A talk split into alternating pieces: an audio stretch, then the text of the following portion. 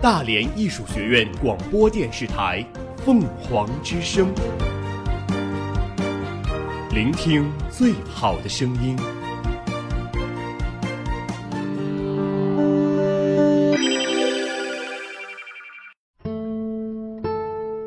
斑斓喧闹的世界里，我们与文字的相识、相知、眷恋与重逢，构成了我们精神世界的宁静、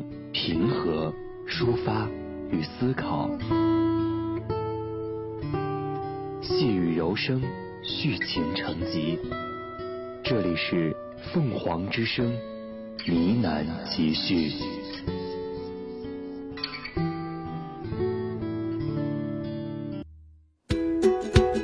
明德精义，重实尚美，一切为了学生，一切为了教学，一切为了学院发展。明德精义，重实尚美，一切为了学生，一切为了教学，一切为了学院发展。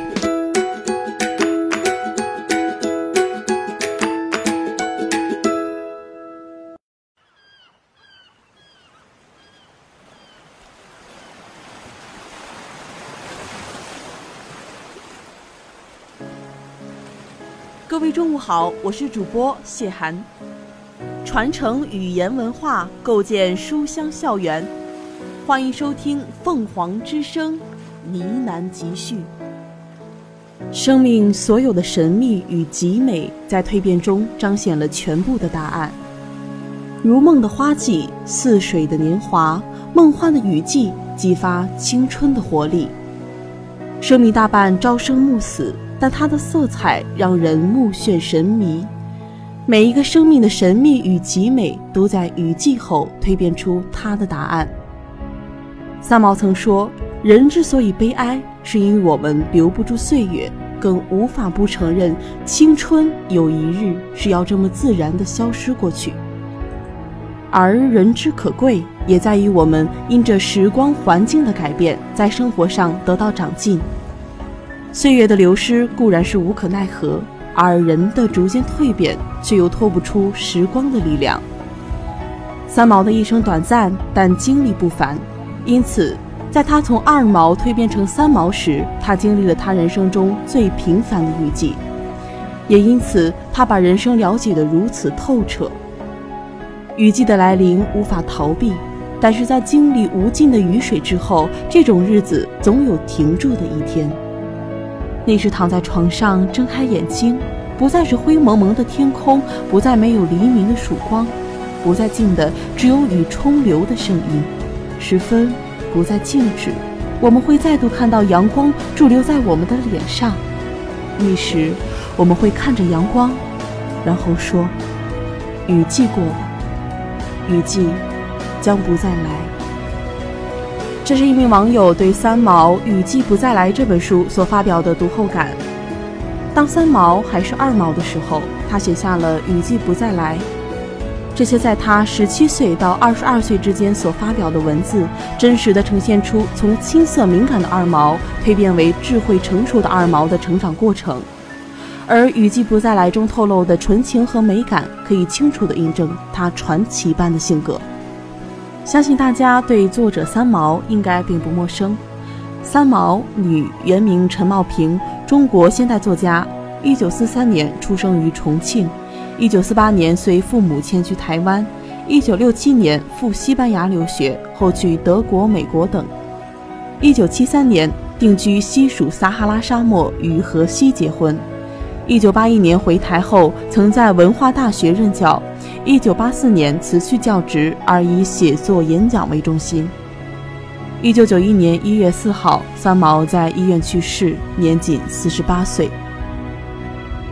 而在台湾，三毛的姐弟晚辈为数众多，感情深厚，唯独三毛的大姐陈甜心陪三毛度过了幼时在大陆的童年生活。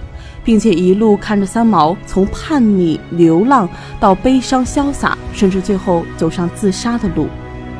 陈女士曾专门接受作家施永康的专访，作为施永康为纪念三毛出版的同名书籍《三毛》的第一篇序，《红尘中的一粒土》。红尘中的一粒土，我比三毛大三岁，我在上海出生，三毛在重庆出生。姐弟中只有小弟陈杰是到台湾后才出生的。我们全家一九四八年搬来台湾，三毛在小学还好，当时学生受体罚很常见，也不敢反抗，多半就接受了。但他就是不接受，他的自尊心很强，说不愿上学就真的不去，对一切循规守律的事都觉得很累。父母最后只能接受、认同。三毛不上学后，先和邵佑轩学画，他学画的天分非常高，随手画花、兔子都很生动。和顾福生学画后，他的人生就改变了。但如果他一直从事绘画，应该是不错的画家。我妹妹写文章也是无意的，她以前也没想过要当作家。当然，她从小作文就很好，文字堆砌的能力当然好。更重要的是思想，她的感情流露在笔尖。从文章到家信，都相当自然，不造作。其实家人过去很少读他的书，最近我才开始全部看一遍，看了一直哭。想到他的真诚、爱心，当时家人相处的时候，大家都有类似的特质，没有什么感觉。现在看他的文章，感触却很深。他讲过一句话，我印象很深。他说：“姐姐，我们要尊重钱，我们不要吝啬，但要尊重它，因为这是我们用劳力换来的，不是给我们挥霍的。每分钱都要用在值得的地方。所以，他穿着一直很简单：牛仔衣、牛仔裤、白衬衫。”他总能把蓝白两个颜色穿得很美丽。他的眼力又好，总能搭配出自己的风格。刚刚从西班牙回来的时候，他一身长袍配上叮叮当当的饰品，看起来好美丽。三毛主要的感情对象应该还是那个德国人，他非常爱他，年纪比较大，比较稳重，非常博学。很深沉，很有西洋学者的气质。后来因为心脏病去世，三毛很难过，一度想要自杀，因为他一生中总有些没办法得到的东西，一直存在着遗憾，所以他有时会有些退缩。三毛的个性很率直，遇到荷西以后，三毛全心投入。其实三毛第一次遇到荷西的时候，也没想到会共度一生。但再去的时候，他已经历尽沧桑，或许觉得单纯也是一种美丽。所以，荷西走了后，他就无法承受了。若不是我父母在，他一定也走了。他性格太强烈。绝不按世俗走他的人生。后面这些年，他全是为了父母活着。毕竟三毛还是中国女孩，有高堂在世等问题要顾及。只是他的一生蛮辛苦的。他曾说：“姐姐，我活一世比你活十世还多。”我从小叫她妹妹。但他常说我不够勇敢，不敢真实的面对自己，活在别人期望的角色里。他说：“我不是，我要做我自己，不在乎别人怎么看。”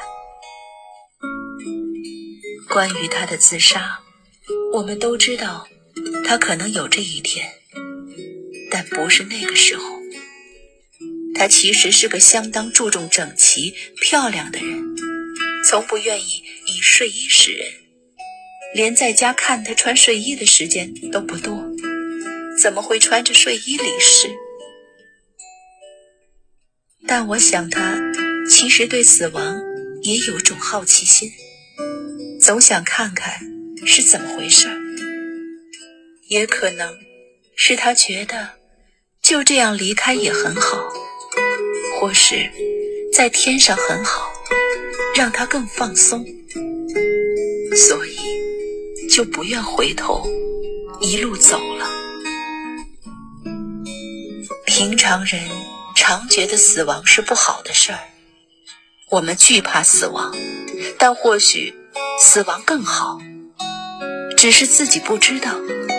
一切都只在他的内心，所以没人能救他。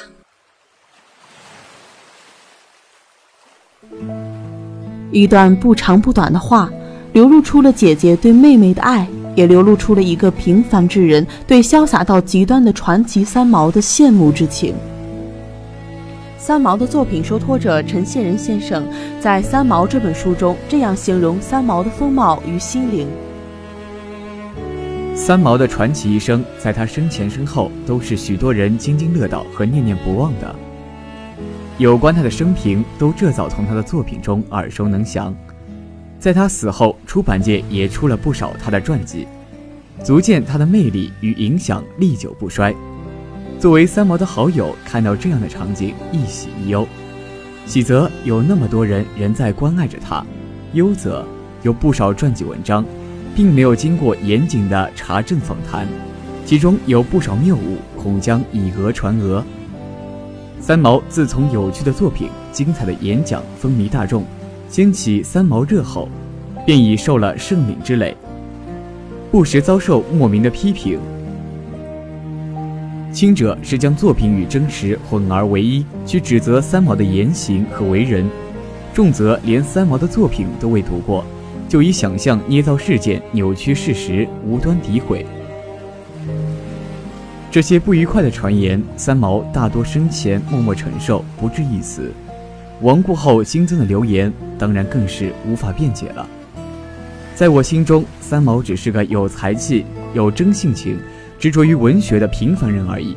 在世时，他谦虚地在你我居住的巷弄里生活，用热爱文字抒发他的心情，观察他的世界。读者从他的作品里获得了心灵的快乐，感染了悲悯的情怀，随着文字或笑或哭，随着情节颠倒着迷，这就是文学给人的力量。这雨不知是第几日了，我总在落着雨的早晨醒来，窗外照例是一片灰棒棒的天空，没有黎明的曙光，没有风。也没有鸟叫，后院的小树都很寂寥地静立在雨中，除了雨水之外，听不见其他的声音。在这时分里，一切都是静止的。我胡乱地穿着衣服，想到今日的考试，想到心中挂念着的陪，心情就无端地沉落下去。而对这样的气候，也无心再去诅咒他了。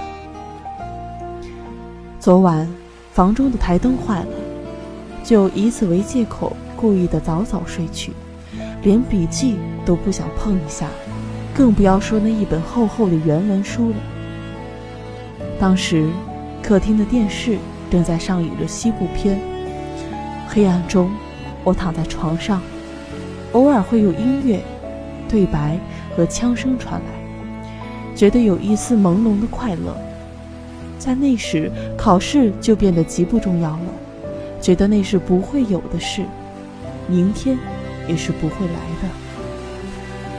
我将永远躺在这黑暗里，而裴明日会不会去找我，也不是问题了。不过是在这个季节在烦恼着我们，明白就会好了。我们岂是真的就此分开了？这不过是在充满着我们的心绪罢了。这是《雨季不再来》中一个小小的片段，接下来看看读者朋友们都是怎样评价这本《雨季不再来》。三毛的书可能在不同年龄段看来都会有不同的感觉，那理解现在也比以前深了一点儿。二毛时期的雨季对于三毛来讲，可能已经不会再来了，但是那些写下的文字都替他记录下了那些个可爱的，而且有些执着自己想法的曾经的自己。所以说啊，这个文字真的可以说是一种非常美好的东西，可以替自己记下瞬间的奇妙记忆，记下嗯持续的想法，还可以看到曾经预想的未来。其实我特别喜欢三毛，就是因为我特别喜欢他的随性、洒脱，还有国勇，还有就是那种很清新飘逸，而且而且很有文质的风字。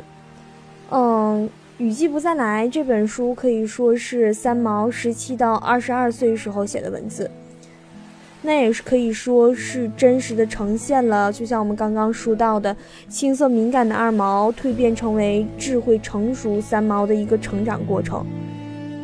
嗯，对于这本书，其实一开始的时候我是没有太大兴趣的，读的时候呢，也可以说是囫囵吞枣。嗯，但是。我后来又读了一遍之后，我将自己记忆很深刻的东西就摘抄了下来。这句话我觉得特别有意思。它讲的是，人之所以悲哀，是因为我们留不住岁月，更无法不承认，青春有一日是要这么自然的消失过去。而人之可贵，也在于我们因着时光环境的改变，在生活上得到长进。岁月的流失固然是无可奈何。而人的逐渐蜕变，却又脱不出时光的力量。其实我一直觉得他这句话说的特别好，就是不管你是乐观的还是悲观的，其实都是流于那些不切实际的。一件明明没有希望的事情，那如果你乐观的去处理，在我就是失之于天真。其实这跟悲观是一样的不正确，甚至可以说是更坏。其实仔细的去品味这些文字，影响我们情绪的不再是连绵的雨季。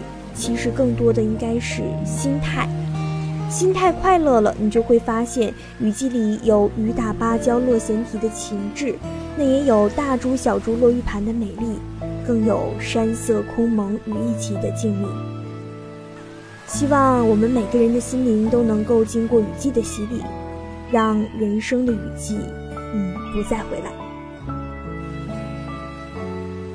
呃，在大年三十的晚上呢，我有一个空闲时间，然后翻阅完了这本，呃，《雨季不再来》。我想，我不仅仅是读完了一本书，更像是经历了一个成长。呃，他书的内容是十分安静的，描述了一个又一个，呃，让我能融入到这本书中的这样的场景。随着三毛的长大，当这个三毛还不是三毛的时候，他有反抗和叛逆的精神。然后同时，他还播种下了那个美好的梦想。呃，他在思想上流露出的是青涩莽撞，然后同时呢，他还带着一份伤感。我觉得三毛的心境应该是像渺渺的星空那样浩浩大海，就是给人一种很平静、很安详那种感觉。呃，我觉得人之所以可贵，是因为他们能及时，呃。因为环境的改变而改变他们身上的一些地方来适应环境。呃，虽然时光是肯定要流逝的，但是我们没有办法避免，因为人们总是会改变的。呃，这应该是读这本书给我最大的收获。三毛在一九九一年一月四号清晨离开后，罗大佑为悼念他创作了一首歌曲，叫做《追梦人》。就是我们现在听到的这一首。在刚刚听完两位读者的话，我发现每个人对三毛的理解都是不同的，而我本人也酷爱读三毛的书。他的书一本一本看完了，但却不知是离他更近还是更远了。她是一个透明却又神秘的女子。我从十五岁开始读她的书，记得第一本读完的是她的《撒哈拉的故事》。最后一本才是雨季不再来。我先体验了他的浪漫，他的疯狂，他的痛苦，他的迷惘，而后又了解了他的童年和青春。我先目睹了他热烈坎坷的爱情，而后又目睹了他孤独的灵魂。我相信很多人都像我一样，爱他的潇洒，爱他的神经，爱他的勇敢，同样也羡慕他，羡慕他为了爱情，为了自己，甚至是为了一张地图，就跑去撒哈拉与自己心爱的人结婚，羡慕他骨子里的自由与无拘束。很多人说，没有几个人有他这样的勇气，而我想说，也没有几个人经历得起那样的孤独和无助。为迎接第七届校运会的到来，下面为大家插播一则体育小故事。王浩，零四年，一个刚二十出头的东北小伙子，怀揣着世界冠军的梦想，不断拼搏，终于有机会参加奥运会比赛了。本来只想为队友扫清障碍的他，却在不知不觉中得到了上天的垂爱，击败队友，挺进决赛。当他发现身边已经没有人了，捍卫国球尊严的任务已经担在了他的肩上。二零零四年八月二十三号，在奥运会决赛的赛场上，王浩还只是一个不为人知的新星，而他的对手是以前与他七战七败的柳承敏。这时候，所有国人都已经把这枚金牌归结在了王浩的身上。或许就是这样一个压力，让这个稚嫩的小伙子与冠军无缘。面对昔日的手下败将，于是有心无力了。曾经上天是那样的宠爱他，让他离梦想那么近。然而上天又在最关键的时候给了他致命的一击。当二比四，柳承敏胜了，抱着他的教练的那一刻，王浩发现自己真的输了。输给了一个从来没有赢过他的人。那一晚是多少国人的不眠夜。王浩年轻的生命承载着世俗不屑的眼光，舆论的谴责。他没有让人在球场上看到他流泪，却在打电话给妈妈的时候哭了。妈妈接了电话，儿子没有说一句话。妈妈从电话中听到儿子的哭泣声，听到儿子夹杂着哭声，含糊不清的叫了一声妈。此时此刻，妈妈的心在滴血。二零零五年的一系列比赛中，王浩依然能进决赛，离冠军依然那样近。然而，冠军总不是他，对手不停的在变，第二却总是为他留着。吴教练说，他总是在第二，也是在证明他是有实力的。这样的解释多多少少会让在乎他的人感到欣慰吧。尽管王浩总是在第二。但他依然没有放弃曾经追求的梦想。二零零六年，王浩终于在乒乓球台上找回了自己的感觉。亚运会击败柳承敏，一洗雪耻；击败马琳，夺得冠军。那一刻，他笑了，真的笑了。